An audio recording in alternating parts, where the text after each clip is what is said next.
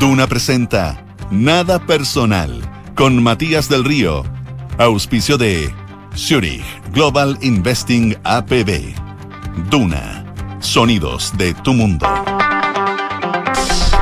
¿Qué tal? ¿Cómo están ustedes? Muy buenas tardes. Siendo las 7 con un minuto y 50 segundos de este jueves 26 de enero de 2023, le damos la bienvenida en Radio Duna Nada Personal. Enrique Javier, ¿cómo estás tú? Bien, ¿y tú, Matías? Hoy lo que acabamos de escuchar. De gran nivel, ¿cierto? Ustedes vienen, si se vienen enchufando recién, bueno, no la escucharon, pero si estuvieron hace un rato, con el polo estuvieron tres hermanas, tres artistas que van a representar a Chile en el festival, en el, en el festival, en la parte folclórica Festival de Viña. Tres eh, hermanas eh, de- del grupo Laya, sí. Laya. Ah, buenísimo. Una voz impresionante. Impresionante. La, talento. capacidad coral, la capacidad de hacer armonías vocales bien El impresionante. talento. Bueno, y quizás usted la ha visto porque el este año también estuvieron teloneando a Jorge Drexler, a Ismael Serrano, eh, a un sinfín de artistas de grandes categoría que las eligieron a ellas como teloneras para su show en Santiago. Seca, seca, seca. Quedé Así es. para adentro. Piensa que esta es una radio en general que es mucha, mucha sinfonía, hay mucha, hay Mucha musicalidad. Mucha armonía y musicalidad. Mucho juego. Sí, sí. Mm. Sí. Me imagino acá en el violín, ponte tú, claro. Pero, pero lo- lo- los muchachos de información privilegiada son grandes amantes del rock, ¿eh? Eso dicen. Ay, son los que ponen aquí la cuota pesada, las guitarras afiladas. Ay, ay, ay. Oye, bueno, ¿qué día con. Claro, después de los últimos días, hoy día parece el día más fome del mundo. Mm. ¿ah? Parece primero de enero, no hay noticias, pero. Pero no, un día normal. Lo que pasa es que los últimos días era un torbellino. Era un torbellino. Pero, mira. el Congreso tuvo. Sí, tuvo sí, sí, no, no. Oye, esa es una, una, una tónica de los últimos días, que el, como hay, los focos están puestos, los escándalos, las filtraciones, los altisonantes, por abajo están pasando cosas muy relevantes, se, han- se están... a- eh, se están aprobando leyes que son del día a día, que son de nuestras vidas cotidianas. Por ejemplo, ayer cuando entrevistamos al ministro Juan Carlos Muñoz, que le preguntamos sobre las cosas que son más visibles, dijo, "Pe- me hubiera gustado hablar de la ley CATI. Yo después me puse a leer de la ley CATI, que sé yo, y es muy relevante lo que va a pasar, eh, cómo se va a coordinar. Y esto es una ley que llevaba nueve años, Mm. nueve años. Después, anoche a las 10 de la noche, nueve de la noche, salió, o se aprobó en el Senado y pasó a Cámara, no sé si hoy día qué pasó con esto, la ley de infraestructura crítica donde le Se va a aprobó. permitir- Despachada se aprobó la- ley. Despachada ley. Eh, se aprueba la posibilidad entonces de que las Fuerzas Armadas eh, tengan labores de resguardo fronterizo, eh, incluso de detener personas si es necesario. En fin, avances que que, que no habían asuntos. O sea, aquí hay un tremendo, hay un tremendo trabajo también que es subterráneo y más silencioso de Ana Libriarte y su equipo, en la, en la y de los parlamentarios, naturalmente, que Claro. trabajan. La gente suele pensar que los parlamentarios, y ese es un mito que es una, una pena que no se use tiempo para, para desmentirlo, porque eh, el trabajo legislativo es arduo, es dificilísimo, es hasta muy tarde, es todos los días. La gente dice, hoy trabajan de martes a jueves. No más trabajan de martes a jueves, trabajan, eso es lo que están a veces votando en el hemiciclo, pero los trabajos cuando van a la... Y esto a parlamentarios de arriba a derecha, de norte a sur, de izquierda a derecha, da igual. En general, el trabajo parlamentario es súper arduo, muy intenso, hasta muy tarde, de mucha pega de lectura y de comprender y discutir. Así que también miremos un poquitito la mitad del vaso lleno. Estos últimos días ha habido bastantes aprobaciones de leyes relevantes para que no nos hagamos el araquiri todos los días de que somos el peor país del mundo, porque estamos lejos, lejos de serlo. Oye, ya tiene bastante forma el proceso constituyente Eh, mira, también. mira cómo ha avanzado el proceso constituyente. Tenemos ya los Mm. equipos, los expertos, los árbitros, falta la elección, los partidos están trabajando para tener candidatos que los inscriben el 6 de febrero para votar el, el 6 de mayo. En fin, eh, sí, sí, cosas muy, muy, muy, muy relevantes. Bueno, una noticia que a lo mejor muchos de ustedes no han visto, otros sí probablemente, pero que es bastante llamativa. Eh, En, en Argentina, hace tres años aproximadamente, hubo un crimen horroroso, un, un- un- un- un asesinato a Fernando Sosa, un chico eh, em, eh, que, que- que mataron un grupo de, de otros muchachos de la misma edad, se le llamaban los, los rugbyistas, los rugbyers, pero no son, entiendo que uno de ellos es rugbyista, pero da lo mismo, pero son las las chapas que se le ponen en estos juicios, muy mediático, muy mediático, en Villas eh, Gesell, que es un balneario en Argentina, eh, una noche de un carrete un poquito, más que un poquito bastante desbandado, una pelea y a este muchacho lo mataron en el suelo, lo hicieron pedazo en el suelo y los detuvieron a todos, ocho muchachos, ocho amigos, otros que fueron soltados después porque en fin no, no, se, le, no se pudieron encontrar pruebas y llevan tres años presos y no habían abierto la boca, ni su abogado, había, había un misterio total. Yo estuve en Buenos Aires hace poco por trabajo, los canales transmiten todo el día porque realmente es un drama nacional lo que sucedió por, por, la juventud y por cómo fue el crimen, en fin. Y hoy, después de, estos tres años, rompen su silencio y en el tribunal, por última vez, la jueza les da la posibilidad de hablar que dice la ley, nos obliga, dice la jueza, antes de pasar a la eh, siguiente etapa de deliberación, Escuchamos hoy día a su abogado, habían hablado todos los abogados, hay videos, es uno de los crímenes de Argentina por lo menos más grabados y documentados del último tiempo, hay videos de todo, hay registro de todo, están todos los WhatsApp, está todo, todo, todo, todo, todo, está reconstruido completo. Y estos muchachos que están en una cárcel no habían hablado. Y hoy les ofrecieron la palabra en el minuto 90 y tomaron el micrófono los ocho muchachos.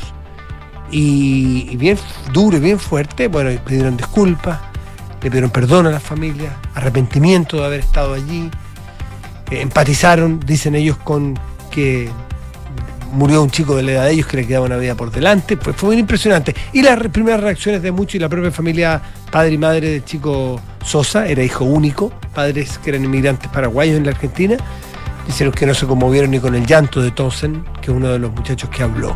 Es un asesinato y un caso que, que, acapara páginas y páginas y por mucha historia eh, en la Argentina, pero hoy eh, tuvo ya su, su día de quiebre y del 6 de febrero viene la sentencia.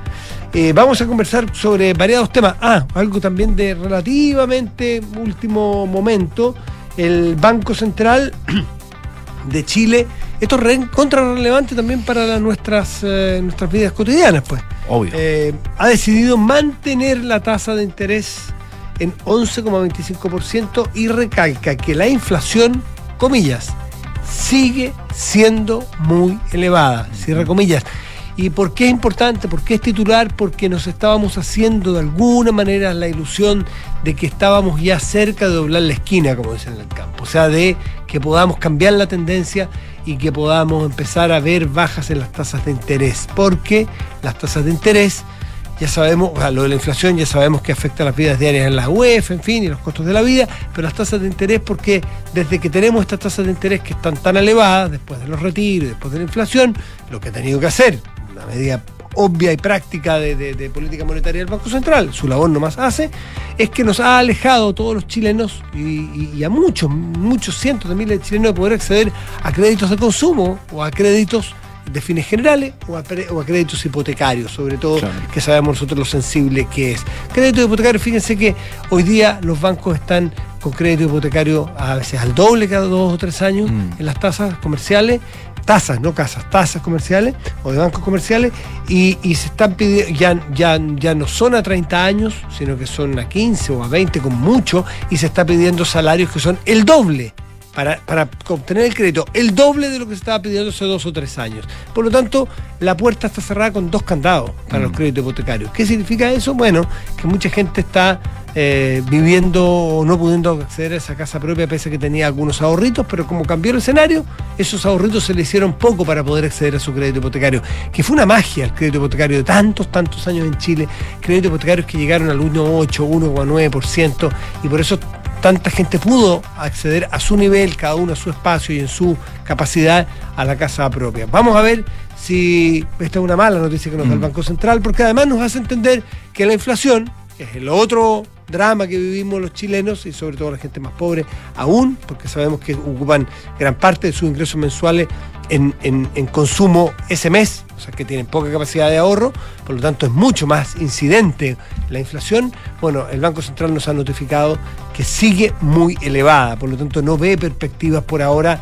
al menos que no sube, ¿ah? eso ya es una buena noticia, pero sigue mantenida muy alta la tasa de interés. Son noticias que van ocurriendo. Eh, en este día el presidente Boric estuvo en la región de Aysén y, y tuvo una entrevista radial. Vamos a comentar, si nos da el espacio, comentar un poco eh, cómo se refirió a los temas contingentes que atañen a su gobierno. Y así, suma y sigue los temas que nos convocan hoy. 7 de la tarde, 11 minutos. Estás en Duna. Nada personal.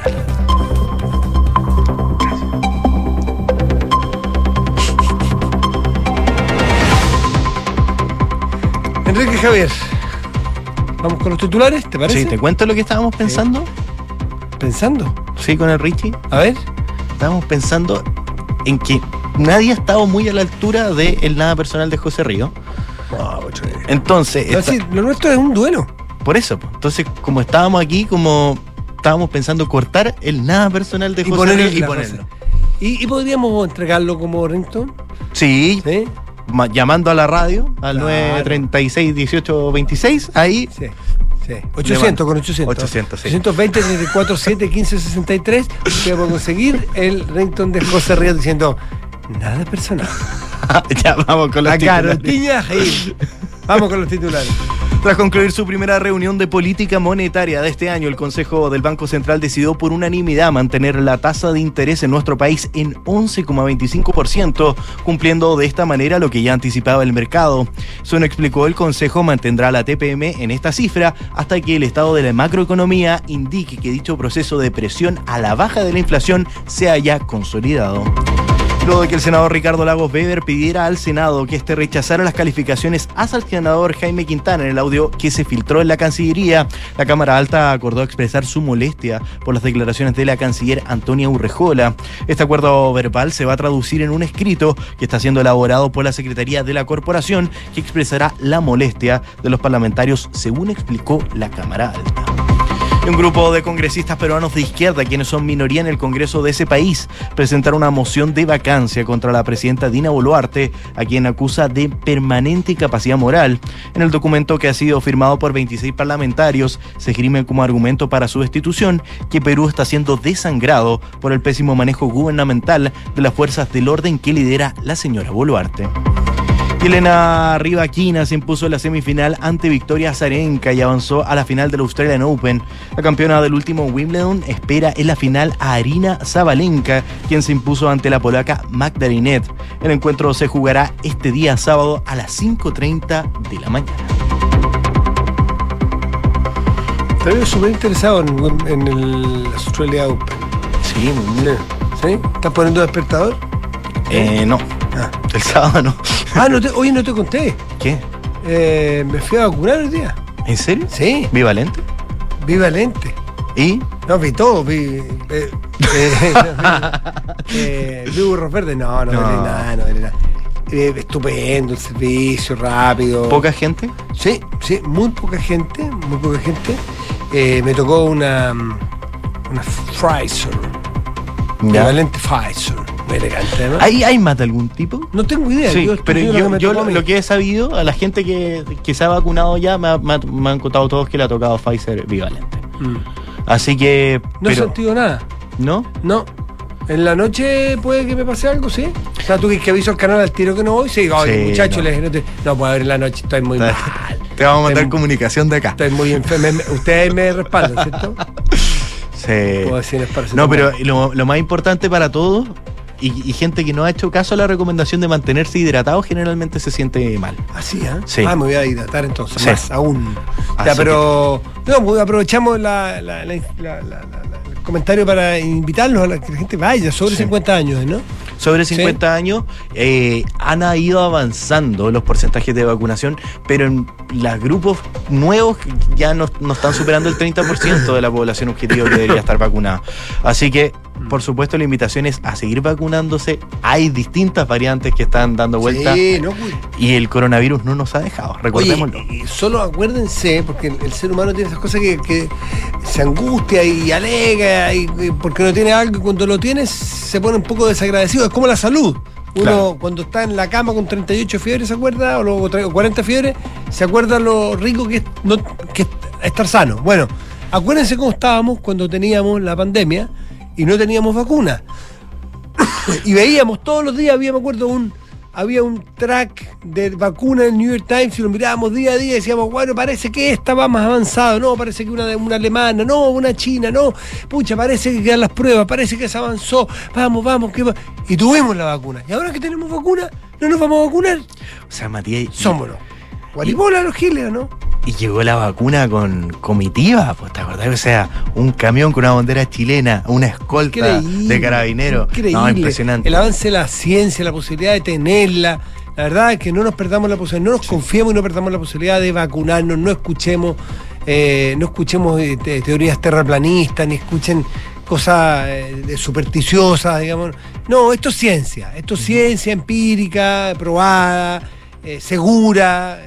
Así que a vacunarse, porque no hay que, no hay que confiarse. 7 de la tarde, 16 minutos, estás en Duna. Nada personal.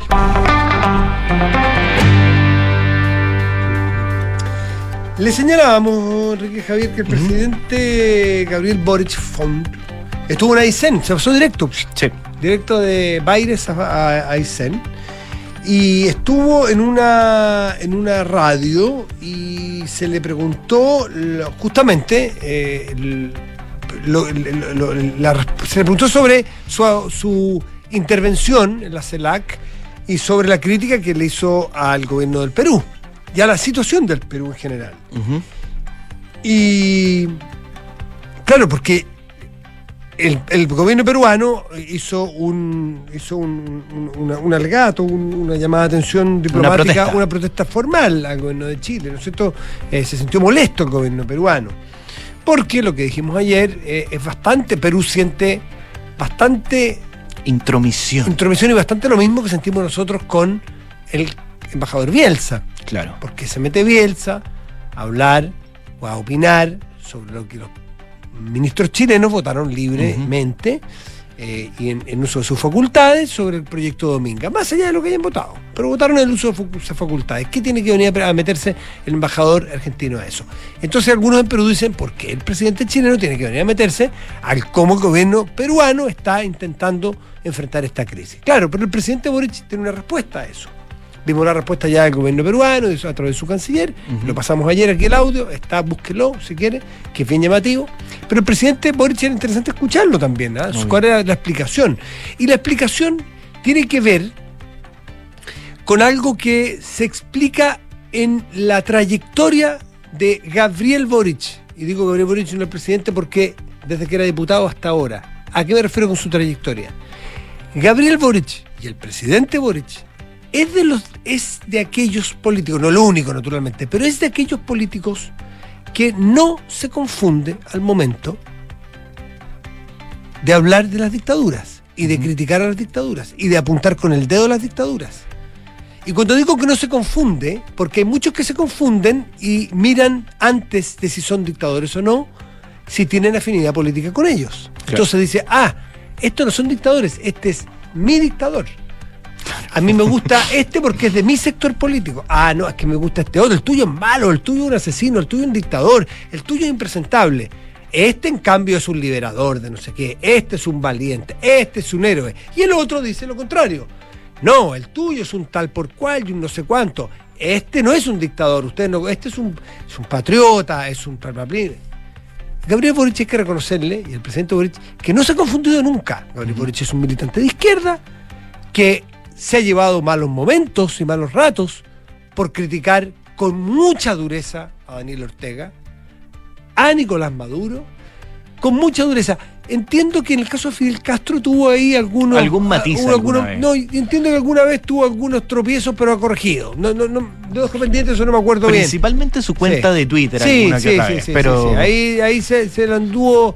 Pero, últimamente se le ha preguntado directamente, sí. sobre todo en la campaña presidencial Sí. se le preguntó mucho y rectificó su Mm, postura sí, y dijo que obviamente condenaba todo lo que estaba pasando y en el foro de CELAC también tuvo palabras para el presidente Díaz Canel en, ese sentido. tal cual. Bueno, en ese contexto, el presidente Boric entonces sostiene que lo del Perú, o en, ese, en esa cuerda, critica lo del Perú. Ahora, dicho lo anterior, uno podría preguntarle o, re- o contrapreguntarle al presidente Boric, sí, ok, usted es contrario a las dictaduras y un defensor de los derechos humanos. Mm, Check, nada que chapó, nada que dudar.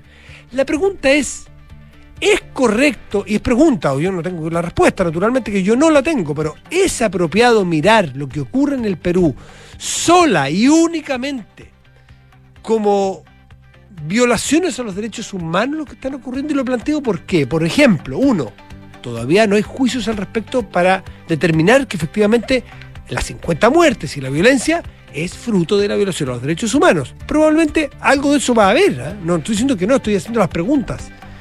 Segundo, el presidente de la República no considera o no matiza los hechos del Perú en que no se trata de los buenos y los malos, los víctimas y los victimarios, en que a lo mejor hay, por ejemplo, resultados de muerte lamentables, fruto de la acción legítima de policías que están haciendo uso de sus armas porque son las facultades que le entrega la ley y la constitución peruana para poder controlar hechos de violencia?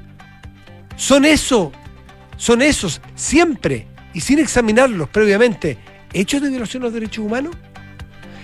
Tampoco el presidente de la República, o también se le podría preguntar al presidente de la República, los de Perú, no hay que considerar, por ejemplo, que algunas de las personas que están protestando son personas que están coordinadamente ejerciendo la violencia política. Y, por ejemplo, por lo que estuve leyendo, hay policías muertos.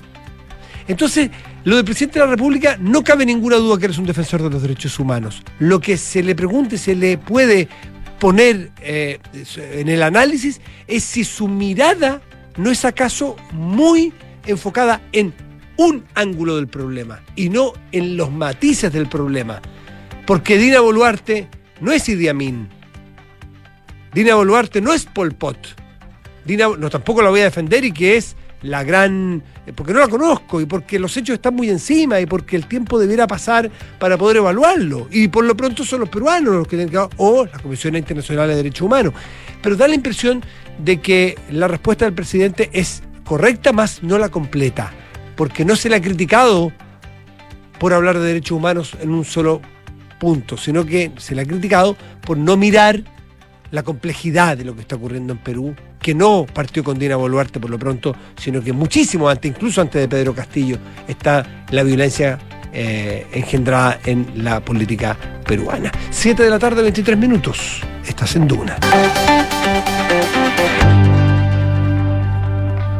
Ya estamos, déjeme abrir bien la pauta. Está ya con nosotros Marisol Peña, ¿sí? Es que tenemos otra entrevista, no sé cuál venía antes. Marisol, pero qué gusto de tenerla con nosotros. Marisol Peña es árbitro eh, del proceso constituyente, directora del Centro de Justicia Constitucional de la UDD y, una muy prestigiosa eh, abogada y constitucionalista. Marisol, ¿cómo está? Hola Matías, ¿cómo estás? Muy buenas tardes, encantada nuevamente de este contacto. Y bueno, la, primera parte de la presentación es desde ayer solamente, pues, ¿verdad? Sí. Sí, sí, pero así es la gente moderna, todos los días la dinámica y va teniendo nuevas responsabilidades, cargos, y una de estas responsabilidades que es, es, de la más alta que puede tener una especialista en derecho constitucional, es el poder trabajar en un proceso para una nueva constitución de su país. Me imagino que por ahí debe ser bien hasta emocionante. Bueno, desde luego, yo creo que para cualquiera de quienes eh, hemos sido asignados como parte del Comité Técnico de Admisibilidad y ciertamente también para los 24 miembros de la Comisión Experta, que es el otro órgano constituyente, este es un desafío de tremenda responsabilidad porque parte de la base o de alguna manera constituye una respuesta al diagnóstico del proceso constituyente anterior, donde eh, no se allegó, no se escuchó debidamente aspectos técnicos, nos llamaron a las comisiones de la Convención Constitucional, pero simplemente nos escucharon, jamás fueron valoradas esas eh, opiniones y finalmente eh, la ciudadanía chilena se dio cuenta que se le estaba proponiendo un texto de nueva Carta Fundamental que no se avenía para nada a lo que llamamos la identidad constitucional chilena.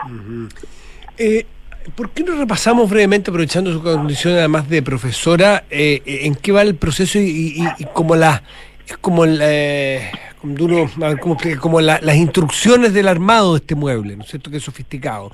Ustedes son los árbitros. ¿Qué van a hacer los árbitros aquí y qué van a hacer los expertos?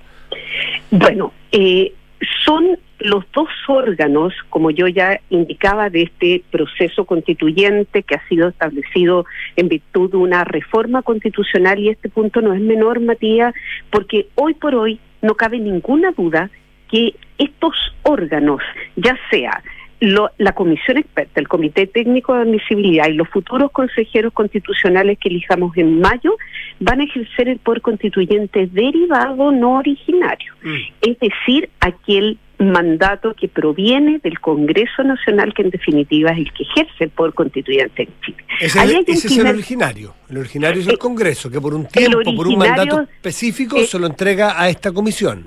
El originario es el que reside en la propia ciudadanía, en el pueblo. Y el pueblo se, le, se lo delega a su representante. O sea, quien primero tenía este poder constituyente derivado era el Congreso ah, Nacional. Ya, ya, ya, y el Congreso Nacional lo ha compartido, lo ha derivado, lo ha delegado en los órganos de este proceso constituyente, el Consejo Constitucional electo democráticamente, en segundo lugar la Comisión Experta y en tercer lugar el Comité Técnico. Ahora, ¿cuál es eh, la naturaleza de la diferencia? La Comisión Experta está integrada por 24 personas, no todos son juristas, pero ciertamente son personas que cumplen los requisitos de haber tenido experiencia académica, profesional, etcétera, durante eh, a lo menos 10 años, en carreras que deben, deben tener a lo menos 8 semestres de duración. Y ellos van a ser los encargados de redactar la propuesta, la propuesta de normas que finalmente va a serle sometida al Consejo Constitucional cuando éste se instale en el mes de junio, una vez que hayamos elegido los consejeros constitucionales. Luego, para quienes nos están escuchando, ya están calculando que si esta comisión experta se instala el día 6 de marzo próximo, va a tener exactamente tres meses, muy poco tiempo, para redactar la propuesta nueva Carta Fundamental que le someta a este Consejo elegido democráticamente. ¿Qué hace, entre tanto, el Comité Técnico de Admisibilidad que me honro desde ayer en integrar? El Comité Técnico ha sido conocido ya como el árbitro. Es decir, dentro de la reforma se han definido 12 bases, ciertos principios. Los, bordes que se llamaron al principio, ¿cierto? Bordes que a mí no me gusta llamarlos bordes porque en realidad... Sociabilizarlo con el nombre que la gente lo conoce para que no le... Exactamente. Porque cuando uno habla Matías de borde o márgenes dice, ah, nos encasillan desde el principio. No, es simplemente que los partidos políticos que celebraron el acuerdo por Chile el 12 de diciembre llegaron a la conclusión que había ciertos elementos de la identidad constitucional chilena que interpretando el 62% del rechazo del 4 de septiembre pasado era necesario preservar. Por ejemplo, el carácter democrático de la República de Chile, por ejemplo, el carácter unitario, pero con adecuada descentralización. Mm. Entonces, ¿qué va a ocurrir? El Comité Técnico de Admisibilidad, que somos 14 personas, 7 hombres, 7 mujeres, vamos a resolver requerimientos, ya sea de la comisión experta o del Consejo Constitucional, en relación con normas que eventualmente puedan estar complicando, contradiciendo esa fase. Actúan, actúan contra consulta. Entonces, eh, nosotros estamos eh, aquí discutiendo y vamos donde ustedes le decimos, oiga, esta norma que se está discutiendo está representada dentro de, la, de los principios y ustedes hacen pues, el testeo y hacen como el, el un poco el Tribunal Constitucional hace eso con la Constitución hoy día, ¿o no? Sí, Sí, la verdad es que hay personas a las que no les gusta reconocerlo, pero en todas partes del mundo los tribunales o cortes constitucionales, Matías, son reconocidos como los supremos intérpretes de la Constitución, por una razón muy simple, y es que las constituciones no suelen ser desarrolladas como la propuesta que nos hizo la, la Convención Constitucional, suelen ser más bien eh, cortas, con grandes principios, valores, pero que están establecidos en términos genéricos, indeterminados. Luego, tiene que haber alguien con una autoridad suficientemente contundente, digámoslo así, que pueda precisar cuál es el sentido, cuál es el alcance de esas normas, sobre todo cuando ellas generan dificultades en los casos concretos. Luego, este árbitro podríamos asimilarlo a aquello, pero además tiene una particularidad, Matías, que de acuerdo al reglamento que acaba de aprobar ayer el Senado y que fue elaborado por las secretarías de ambas cámaras de Congreso Nacional, En ese reglamento se señala que todas las decisiones que evacúe el, el Comité Técnico de Admisibilidad van a tener que ser fundadas en derecho. ¿Qué significa esto para quienes no están escuchando? Que podrá haber consideraciones políticas en las discusiones de los consejeros constitucionales, incluso entre los miembros de la comisión experta. Pero el Comité Técnico de Admisibilidad es el único de los órganos de este proceso constituyente que va a tener que fundar jurídicamente sus decisiones. O sea, esto de los criterios políticos para ustedes no corre. No corre porque tenemos una norma que ya se encuentra aprobada que no se marca el trabajo. Y el trabajo no es interpretar, por ejemplo, la cláusula del Estado Social de Derecho como se nos antoje o como políticamente podría ser a lo mejor eh, más legitimado, sino conforme al alcance que tiene en el constitucionalismo con posterioridad al término de la Segunda Guerra Mundial. Perfecto, perfecto, se entiende, se entiende muy bien. Eh, Marisol, eh, quiero, eh, no sé si queda alguna otra explicación, porque la de los, bueno, no, ya está claro lo de ustedes como árbitros, lo de los, los de los 24 expertos, en, ellos, ¿qué van a hacer? Van a redactar una suerte de anteproyecto y luego los electos van a van a ir a construyendo ese anteproyecto y estos miembros de la comisión experta van a poder asistir a las sesiones del Consejo Constitucional y decirle oye, mira, cuando propusimos esta norma sobre Estado unitario con esta modalidad, estábamos pensando en esto. ¿Qué sé yo en la experiencia bajo la constitución del 25, en lo que nos falta eh, avanzar en materia de regionalización del país? Luego los expertos van a acompañar también el trabajo del Consejo Constitucional para ir explicando fundamentalmente el sentido y alcance de la propuesta que ellos realicen. Perfecto. Eh, Marisol, quiero llevarla a otro tema que estábamos mirando, conversando, que tiene más que ver con la coyuntura, eso sí, ¿eh? tiene que ver con eh, esta, esta eh, admisibilidad que el Tribunal Constitucional declaró respecto del requerimiento de Chile Vamos y de Demócratas para impugnar los indultos. Eh, estos, eh, estos parlamentarios eh, pidieron que de los 13 beneficiarios, de ellos hubiese 7 que se anularan, porque tendrían eventualmente algún vicio constitucional. ¿Qué significa que se declare admisible? ¿Cómo usted que forma parte del Tribunal Constitucional, qué significa cuando uno declara admisible? ¿Que es plausible o que ya tiene visos de, de, que, de que el requerimiento está correcto? A ver, eh, eh, me encanta la pregunta, Matías, porque me da la oportunidad un poco de, ayudar en, la comprensión de estas competencias que a veces son complicadas. Eh, a veces se confunde, incluso periodísticamente, entre lo que es admisión a trámite y admisibilidad. La admisión a trámite ya la hizo el Tribunal Constitucional, el Pleno, que está integrado por ocho ministros el día martes pasado. Y la admisión a trámite es simplemente como hacer un check lo vamos a ver. Se han no, se han cumplido los requisitos formales. ¿Quién presenta este requerimiento? Una cuarta parte de los senadores. Sí. ¿Lo presentan dentro de plazo? Sí, porque está dentro de los 30 días de que la norma ha sido eh, debidamente o lo formal. Lo formal. y ahora, la admisibilidad. la admisibilidad ¿Qué es? es la segunda etapa, donde ya eh, hay una evaluación eh, inicial de mérito. ¿Y por qué digo hay una evaluación inicial de mérito? Porque efectivamente, de acuerdo a la ley orgánica del Tribunal Constitucional, cuando se examina la admisibilidad, igual hay que ver si se interpuso en tiempo, si hay una cuarta parte de los senadores que lo respalda, pero además hay ciertas cuestiones, como por ejemplo, determinar que estas acciones no se funden en meros vicios de legalidad, no de inconstitucionalidad, porque el Tribunal Constitucional no ve infracciones de ley, ve infracciones constitucionales. Entonces, en términos simples, creo que la admisibilidad que hoy se ha declarado respecto de los siete requerimientos de los senadores eh, es alentadora en el sentido de que yo entendería que la unanimidad de los ministros está visualizando hoy día que esto no es un problema simplemente de que no se haya cumplido, por parte del presidente de la República, de la ministra de Justicia de la época, la ley de indulto, sino que el, la gravedad del vicio es un poco mayor, hay que remontarse más arriba y existiría cierta cierta, digamos, viabilidad para pensar que aquí estamos analizando infracciones a la Constitución. Mm. Eso es la admisibilidad. Perfecto. Marisol, en el evento que se decrete eh, inconstitucional, ¿cuáles son los efectos que tiene un indulto? O sea, perdón, ¿qué tendría que pasar con esos indultos?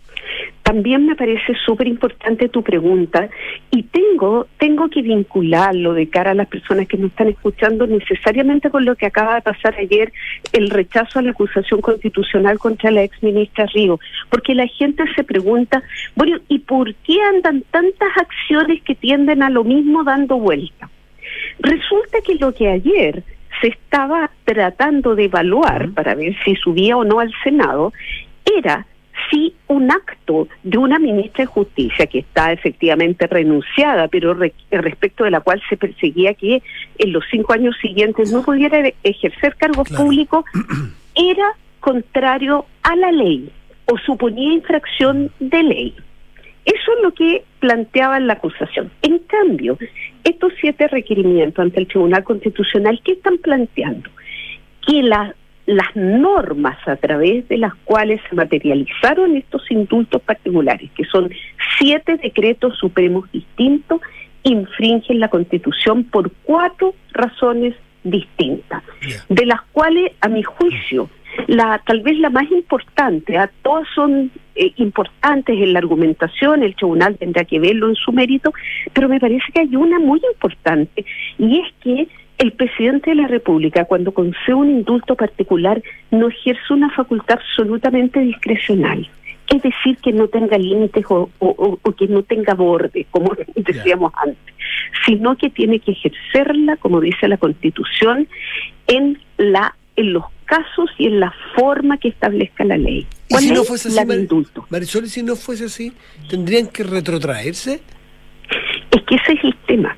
Resulta que si el Tribunal Constitucional declara que esos decretos supremos son inconstitucionales, quedan sin efecto. Entonces, toda la polémica de este último tiempo acerca de si los decretos pueden o no ser eh, revocados, el ministro de Justicia, eh, en cuanto asumió, dijo, comparto la tesis de que no pueden ser revocados, pedimos lo que dice el tribunal y la Contraloría, porque como ministro de Justicia es una persona entendida en la materia, capta perfectamente que el efecto de una eventual sentencia que acoja estos requerimientos va a hacer caer esos decretos supremos. Oye, bueno, hay que esperar que pasen las cosas y se agradece mucho la explicación, las explicaciones. Marisol Peña, árbitro, nueva árbitro del proceso constitucional y directora del Centro de Justicia Constitucional de la UDD. Marisol, como siempre, mucho gusto y gracias. Un placer, Matías. Buenas tardes. Gracias, Marisol. Chao. 7 de la tarde y 38 minutos. Estás en Duna. Nada personal. Son los infiltrados en nada personal.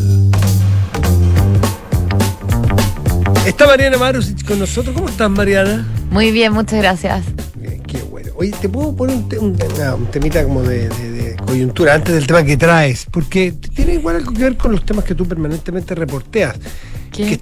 no, no, nada muy complicado, pero los, las estafas telefónicas de los bancos, lo que pasa es que cuando a uno le llegan comentarios en las últimas horas que van en el mismo sentido, quiere decir que hay una suerte de tendencia, que tú te subes a un, a un taxi, te lo comenta alguien o una persona en un cumpleaños o en la pega, te dicen, y tú dices, mira, aquí hay una tendencia. Y es, me pasó recién ahora con estafas bancarias que son miles y son muy ingeniosas, lamentablemente muchas de ellas, que nos hacen caer a muchos, a mí todavía no, pero probable que caiga en alguna. casi caí en una una vez. Claro, es que son bien hechas, están súper hechas. La última que escuché, Mariana, y lo hago sencillamente por utilidad pública. Si a ti te llaman, o te, te, o perdón, si a ti no te funciona la clave de internet o la clave digital de tu banco, de tu cuenta corriente, puedes estar siendo víctima a futuro de una, de una estafa. Entonces, porque tres personas la última hora me lo han dicho. Porque tú metes tu root, metes tu clave y te dice mal. Root no mal, mal. La tercera, bloqueado. Miércoles, tienes que llamar a tu banco. La repones a tu banco. A una persona que me contó anoche le pasó cuatro días seguidos. Al quinto día lo llama una persona y le dice, soy del banco X, Eh, señora Mariana, eh, señorita Mariana, sí. Oiga, yo soy el especialista en. Porque tú llamas y, y- Mm. y- y- te reponen. Yo soy de TI, de, su banco. De- de- lamento mucho lo que le ha pasado, pero eh, vamos a solucionar el problema. Ahora no lo voy a dejar hasta que le solucione el problema. Ah, pero qué maravilla, por fin. Y, y- y terminan dándole una clave Sí. nueva. qué sé yo. Y, hay- y una Ahí- pregunta que le dice, ¿y cómo supo él mi clave como para... ¿Cómo me logró Juan Pérez bloquear mi clave? Y es bastante sencilla la explicación. po. Yo me meto con tu root, yo me sé tu root y tu teléfono, que las la- con la cantidad de bases de datos que andan dando vuelta, no es muy difícil conseguir tu root y tu teléfono. Sí. Y yo me meto con el root y lo, lo bloqueo, le pongo tres veces mal una clave, porque no me sé la clave, lo bloqueo y después tengo tu teléfono y te llamo. Claro, el tema ahí es que lo que siempre dicen es que ni siquiera al banco, al ejecutivo del banco, hay que darle la clave, a nadie. Por algo el banco tiene siempre eh, una contestadora virtual que te dice digite el, Claro. y uno lo digita, no lo dice nunca en voz alta. Entonces, jamás, pero jamás, jamás hay que dar una bueno. clave en voz alta. Pero Esa te- es la solución te- de... Esa es la solución a Pero no conocía ese modus operandi, pero, siempre hay nuevo. al Claro, sí. porque un- yo mismo no podía entender y cómo lograron bloquear. A ver, es un hecho, si la tengo bloqueada, pues si yo entré a mi banco y yo la tenía bloqueada y mañana de nuevo la tengo bloqueada. O sea, esto es súper eh, verosímil. Sí, es muy fácil de bloquear una tarjeta, la verdad. Claro, pues es súper verosímil. Entonces tengan cuidado porque está pasando y van mutando las estafas. Y esta es una que aparentemente se está dando. Nunca dar con voz propia a nadie la clave. Puede usted digitarla, así que eh, factor común para tratar de, de- En fin, ya, pues, solamente de Sí, utilidad pública bien, porque. Porque estas cuestiones son recaras muchas veces y líos complejos.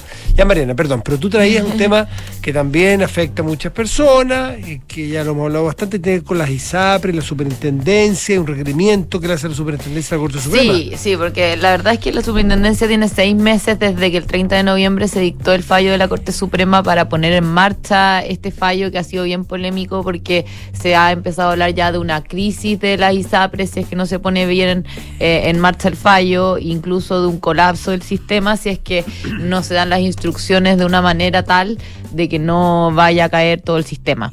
Eh, eso es lo que han advertido las ISAPRES y distintos actores eh, y eh, por eso mismo, para poder dictar bien estas instrucciones, la superintendencia ha conversado en un par de ocasiones, aunque las ISAPRES les gustaría que sea mucho más, con las ISAPRES. La superintendencia y las ISAPRES se han reunido y en estas reuniones las ISAPRES lo que le han manifestado al regulador es que para que ellos no salgan, por ejemplo, para que no sean demasiados los montos a, eh, que tendrían que desembolsar las ISAPRES, digamos, que se pueda ajustar el precio base del plan, porque los planes de salud se determinan eh, mediante dos factores. Uno es el precio base del plan de salud que te pone la ISAPRE y dos, la tabla de factores.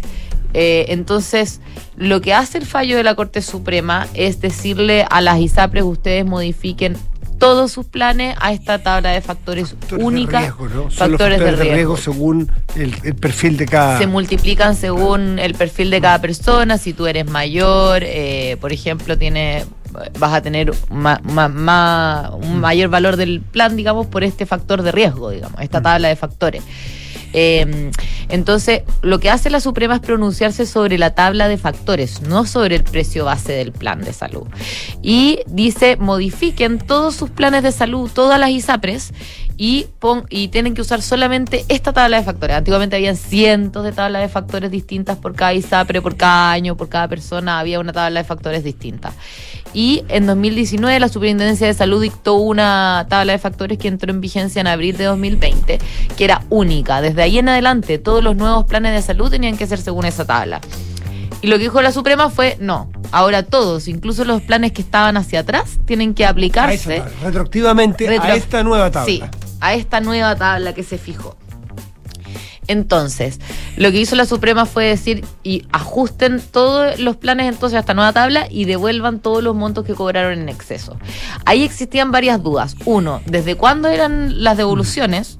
O sea, desde que yo tengo mi plan de salud hace 20 años o desde que se dictó esta nueva tabla en 2020 o, o sea, pero siempre hay un plazo de prescripción, no podría ser en 20 años, pero, pero por decir algo. O desde que el Tribunal Constitucional dijo que la tabla de factores era ilegal.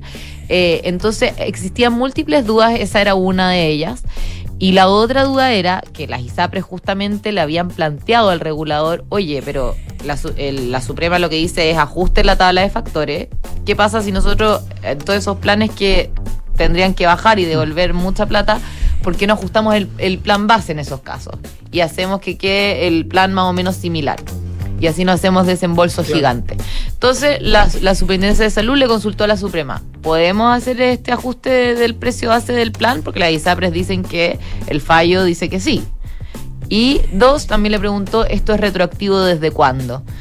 Y lo que dijo la Suprema hoy día fue que las devoluciones, las eventuales devoluciones que haya que hacer de cobros en exceso, van a tener que hacerse desde abril de 2020, que es cuando entró en vigencia la tabla de factores.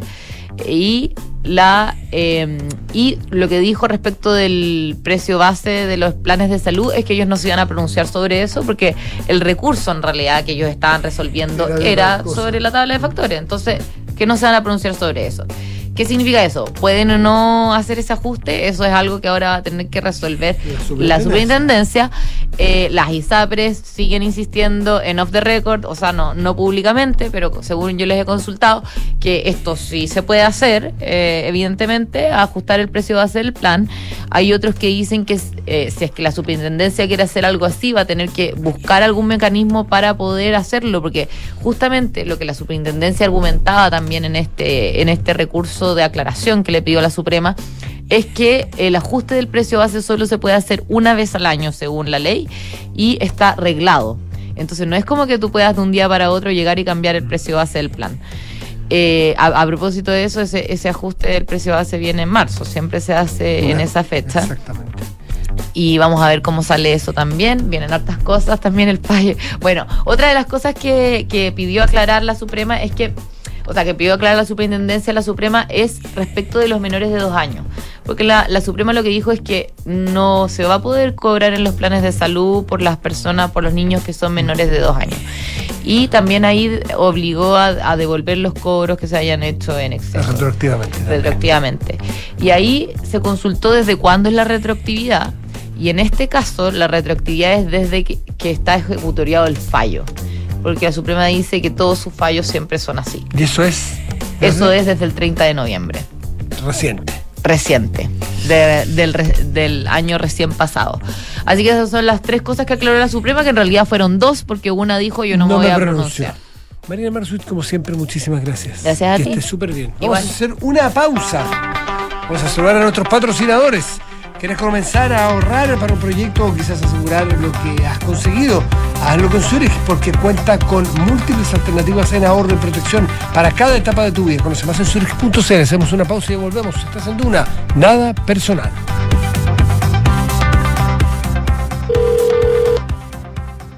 Zurich, buenas tardes. Habla Paula. ¿En qué puedo ayudarte? Hola, habla Ignacio. ¿Por qué mi compañía de seguros cambió de nombre? Lo que pasa, Ignacio, es que Chilena Consolidada ahora se llama Zurich. Reunimos lo mejor del mundo de los seguros y el ahorro para ti y tu familia. Entonces ahora soy Zurich. Pero tengo que hacer algo como cliente. No, no es necesario que hagas nada. Tu relación con la compañía sigue vigente exactamente en los mismos términos que antes. Ah, mira qué bueno. Muchas gracias por tu ayuda. Cualquier duda, contáctanos en Zurich.cl y recuerda que Zurich es tu mejor compañía para el futuro.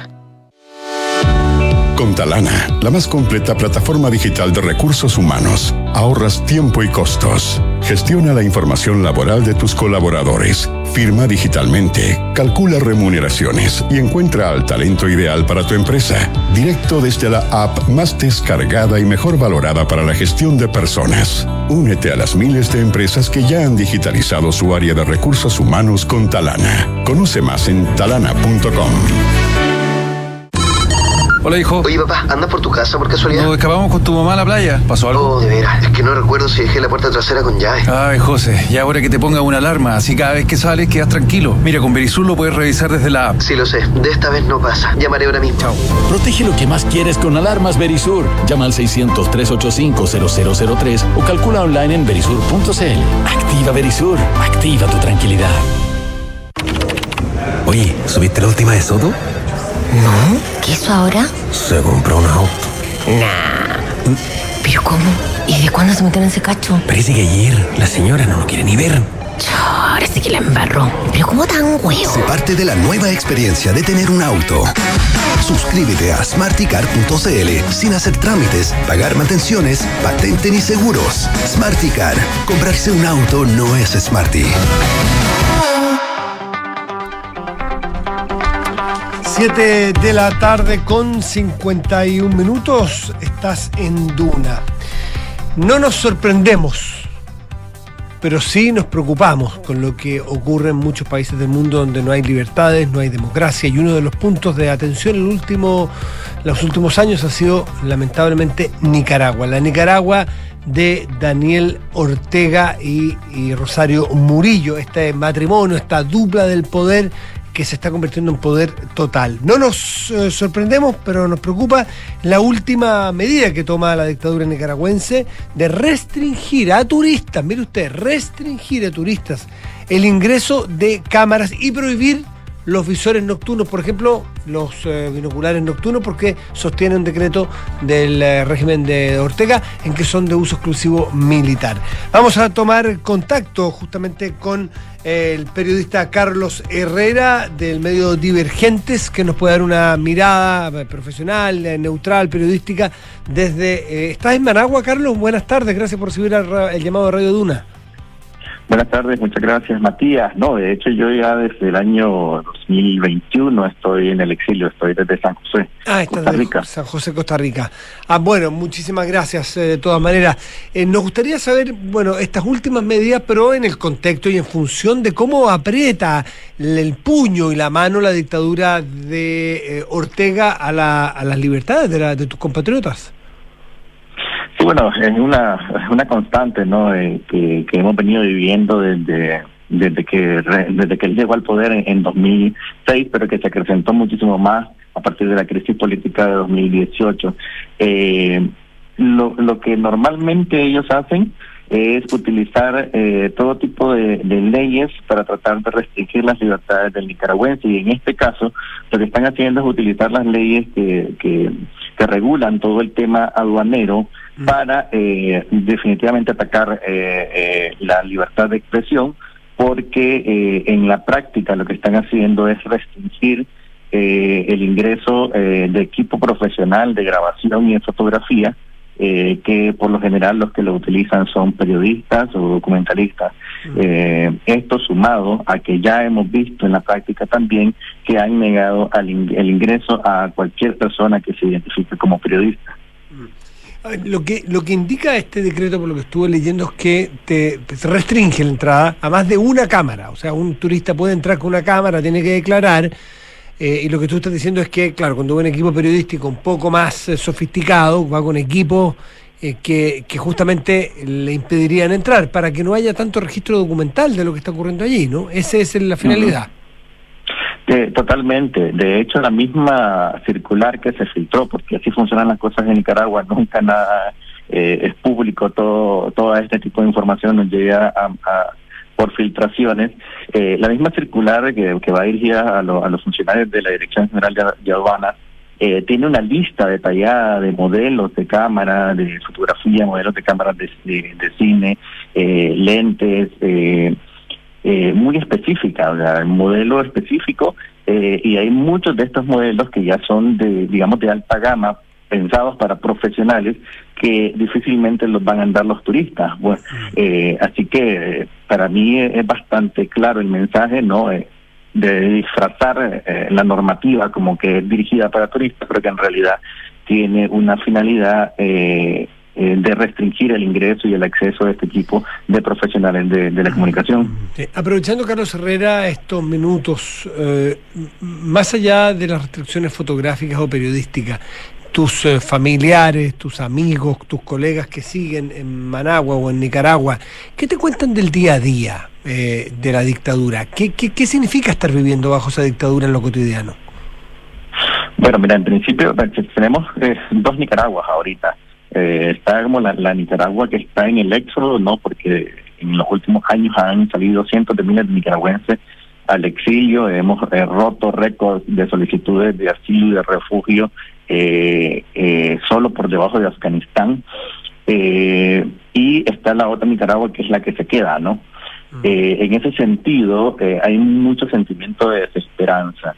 En Nicaragua, vos puedes seguir viviendo, digamos, bajo la dictadura siempre y cuando te mantengas al margen, te mantengas callado y que tu trabajo o tus acciones no eh, no se metan directamente o no afecten al régimen de ninguna manera. Eh, pero eh, eh, de alguna u otra forma, el, la, la represión llega a todos los nicaragüenses, porque ya sea porque algún tenés familiares en el exilio que ya tuvieron que huir por la persecución, o ya sea porque también el régimen en su mismo eh, en el mismo ahogamiento que se tiene económico, eh, lo está presionando con el tema de impuestos, eh, además del tema económico. Entonces, eh, recientemente vimos una, un, un sondeo de opinión de la, de la encuestadora más importante de la región y definitivamente el tema de cómo ven eh, hacia dónde va el país es muy negativo, casi 70% de la población piensa que va mucho peor. Y eh, la gestión de Ortega está súper mal vista y el tema económico también es un, una preocupación importantísima para los nicaragüenses. Sí, hace un tiempo recuerdo haber visto informes de las comisiones inter, interamericanas, internacionales de derechos humanos en general, que plantean que eh, hay violaciones de derechos humanos en estos enfrentamientos callejeros que han dejado de verse, eh, no es que se hayan dejado de producir, han dejado de verse. En un momento había refriegas bien duras en las calles de las principales ciudades de Nicaragua. Eh, ¿qué, información tienes tú respecto directamente de las violaciones a los derechos humanos? Por ejemplo, centros especiales, como está el caso ¿no es de Venezuela, que sabemos que funciona, eh, ¿no es cierto?, este, esta ex mall o este centro comercial que está convertido eh, en, en centros de tortura. Ortega tiene también ya fundada y formada esa infraestructura de, lo, de la violación de los derechos humanos? Bueno, eh, para empezar, eh, Ortega sí logró aplastar las protestas de, que, claro, que, que, nacieron en 2018 y lo hizo con una violencia eh, brutal. Claro, pues, de abril a mayo de, de 2018, en esos meses, eh, asesinaron a más de 350 personas. Eh, y luego la represión pues ha evolucionado en diferentes en diferentes aristas eh, pero pero el por qué digamos ya no hay protestas en la calle en, en, principio por miedo por esta violencia que se ejerció durante las protestas segundo porque la mayor parte de los líderes o están encarcelados o están en el exilio eh, tercero porque la gente eh, ya ve como como un caso perdido o por lo menos por ahora y ha decidido eh, salir y huir del país.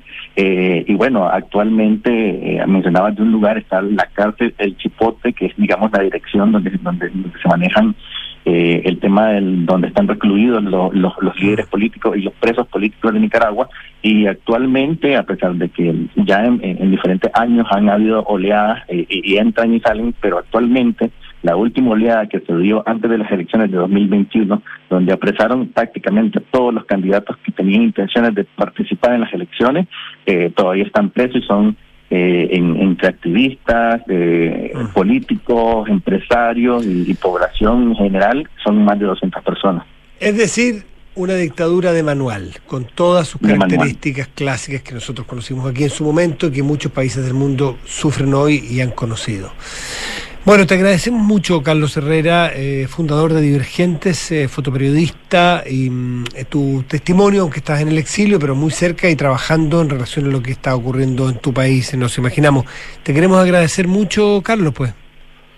No, gracias a ustedes por el espacio. Sí, te pido, por favor, Carlos, ¿te puedes mantener un segundito eh, en línea? Eh, nosotros despedimos el programa, pero por unas consultas de unos antecedentes periodísticos que quiero conocer, personales, lo digo así abiertamente. Okay. ¿Mm? Gracias, okay. Carlos Herrera. Y nosotros nos despedimos y les agradecemos su atención y paciencia. Los invitamos a permanecer en sintonía de Radio Duna y ABN Terapia Chilensis. Y nos reencontramos mañana. Que esté muy bien. Chau, chau.